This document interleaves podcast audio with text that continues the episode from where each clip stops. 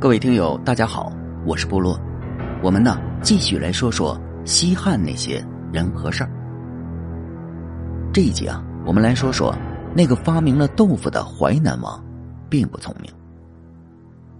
这有些人呢，只是表面上看着聪明，实际上啊，根本看不清事物的本质。浅显的认知啊，往往让他们付出了巨大的代价。比如啊，我们今天要说的淮南王。刘安，史书记载啊，这个淮南王刘安呢，是一个好读书、擅长各种乐器、没有不良嗜好的人。在当时诸侯王大多是生活奢靡、醉生梦死的状态中啊，刘安呢，绝对是一股清流的。而且，刘安呢，还是一个知行合一的人，学习不仅是他的常态，他还主持编撰了一部糅合了道家、阴阳家。墨家、法家、儒家的巨著《淮南子》，这个绝对是个人才啊！在西汉诸侯王群体中啊，能在才华上与刘安比肩的，可能啊也只有刘邦的弟弟楚王刘交了。但这个啊，并不代表刘安呢就是一个聪明人。这随着时间的叠加呀，朝廷与刘氏诸侯王的矛盾呢越积越深，几乎呢就是无解的状态了。在双方角逐的过程中啊，也曾经发生过崩盘的事件，那就是汉景帝时爆发的七国之乱。这个叛乱平定之后啊，朝廷对诸侯王的洗牌动作呢，明显是加快了。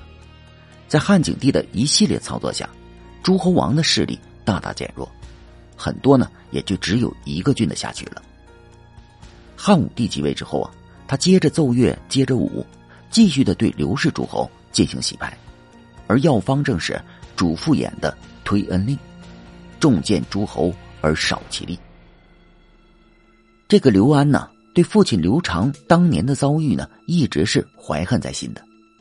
汉景帝时的七国之乱，他就想参与了，只是啊，被丞相夺了兵，没有干成而已。在这两个因素的共同作用下，使刘安呢，在背叛朝廷的路上是越走越远了。但刘安呢？明显是一个认不清自己也看不透局势的人。他觉得呀，陈胜吴广当年连武器都没有，凭借数千人就点燃了一把大火，并建立了张楚政权。如今呢，他淮南王有甲兵数十万，手头呢又有那么多的钱，起点要比陈胜高多了，成事的可能性呢，肯定是也比陈胜要大。这一点呢。有点想当然的以为了。是的，他刘安的起点呢，确实是比陈胜高多了，几乎就是呢全面碾压的模式。但他和陈胜所处的环境啊又不一样。陈胜面对的是一个危机四伏、随时都有可能着火的秦国，而刘安所处的汉武帝时代，又是一个呢被文景之治的富裕装备后的帝国，国泰民安的。用刘安门客五倍的话来说，就是此时的汉帝国安定系数是当年秦国的一万倍，而且此时的皇帝呢，可是一代雄主汉武大帝，那个能将匈奴按在地上摩擦的猛人呢。再说了，人家现在都将目光聚焦在打击匈奴这件事上，你刘安凭什么就敢破坏团结？也就是说。即使他淮南王点燃了火把，也基本不会有人去响应的，根本不会发生大泽乡起义之后天下云集响应的那种大场面。相反，淮南王呢将要面对的是啊无数赶来浇灭他这把火的人。这有些事情啊，其实和你手上的资源多少并没有太大关系，而是呢你所处的环境才是决定性因素。陈胜以木杆为武器，他就能够胜利；但刘安手里呢，掌握着比陈胜强一万倍的物质资源，却绝对不会啊比陈胜走得更顺利。而且，覆灭的几率啊，几乎就是百分之九十九，剩下的的百分之一啊，还是运气的成分。也就是说，按照正常逻辑推导，淮南王几乎就是必败无疑。可这淮南王呢，一直停留在自己认知的围城里，根本走不出来。终于拿到了一个悲剧的剧本。我们呢，且不说朝廷对刘安悲剧作用的成分，刘安的个人认知啊，就决定了他是一个必败的人。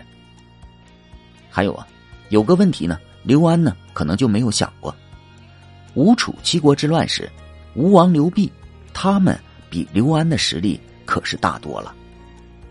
首先呢，刘濞呢联合了六路诸侯，加上他的吴国，总共呢有七个诸侯国，还有啊。当时的诸侯王实力都比较强悍呢，疆域都在好几个郡呢。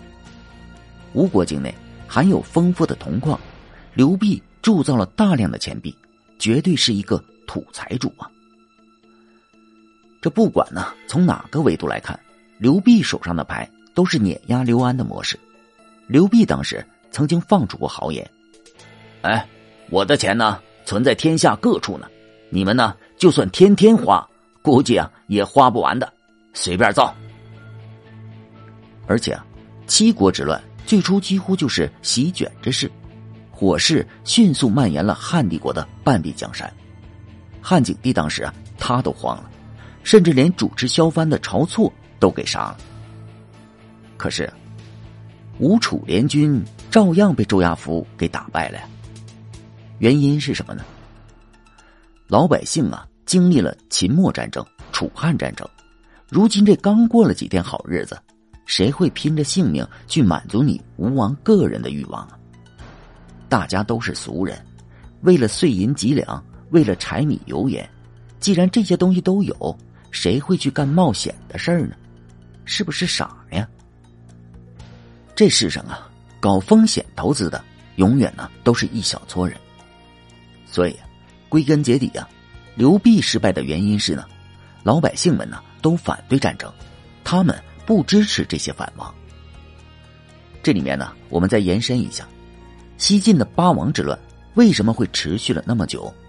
唐朝的安史之乱为什么是席卷之势呢？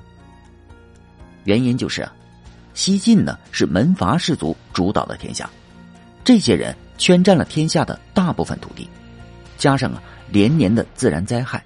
老百姓们没有活路了，所以呢，才会跟着那八个王爷起哄的。安禄山的支持者们呢，也是那帮无法通过正常科举去长安、洛阳上班的落魄士子。就是说，这些人呢，他有强大的基本盘，继而呢，才能形成席卷之势的。那些刘氏诸侯王们啊，手中是有点兵和钱，看起来呢是个土豪。于是呢，就认为自己很牛了，能成大事。实际上，反对他们的人呢是更多的。这一层啊，刘濞当年呢没看清楚，如今的刘安呢，他也没看清楚。再说，他刘安的实力和当年的刘濞差的可不是一个档次，他哪来的自信呢？看看汉武帝的朝廷啊，简直就是星光灿烂，那些文臣武将。放在整个历史的长河中，都算是精英中的精英。刘安哪来的勇气和这帮人要来一次激烈的碰撞呢？这根本呢就是认不清现实。说实话，在当时的大环境下，摆在刘安这些人面前的，其实呢只有一条路，那就是自废武功，主动配合朝廷的削藩政策，做个富家翁得了。是的。人不可能和趋势对着干呢，那样啊，你只有死路一条。就像后来的曾国藩，湘军攻进天津城的那一刻，他就已经写好了裁兵的方案了。所以啊，不同的认知驱动的是不同的行为，不同的行为呢，造就了不一样的结果。曾国藩成了圣人，淮南王刘安呢，自杀身亡了。可是，这世上啊，站在山巅上的人，又有哪几个有曾国藩的勇气呢？纵观历史啊，也就范蠡、张良等寥寥数人能做到吧，共勉之吧。好，感谢您收听本集故事。如果喜欢部落，请点击关注和订阅吧。感谢您支持部落，谢谢。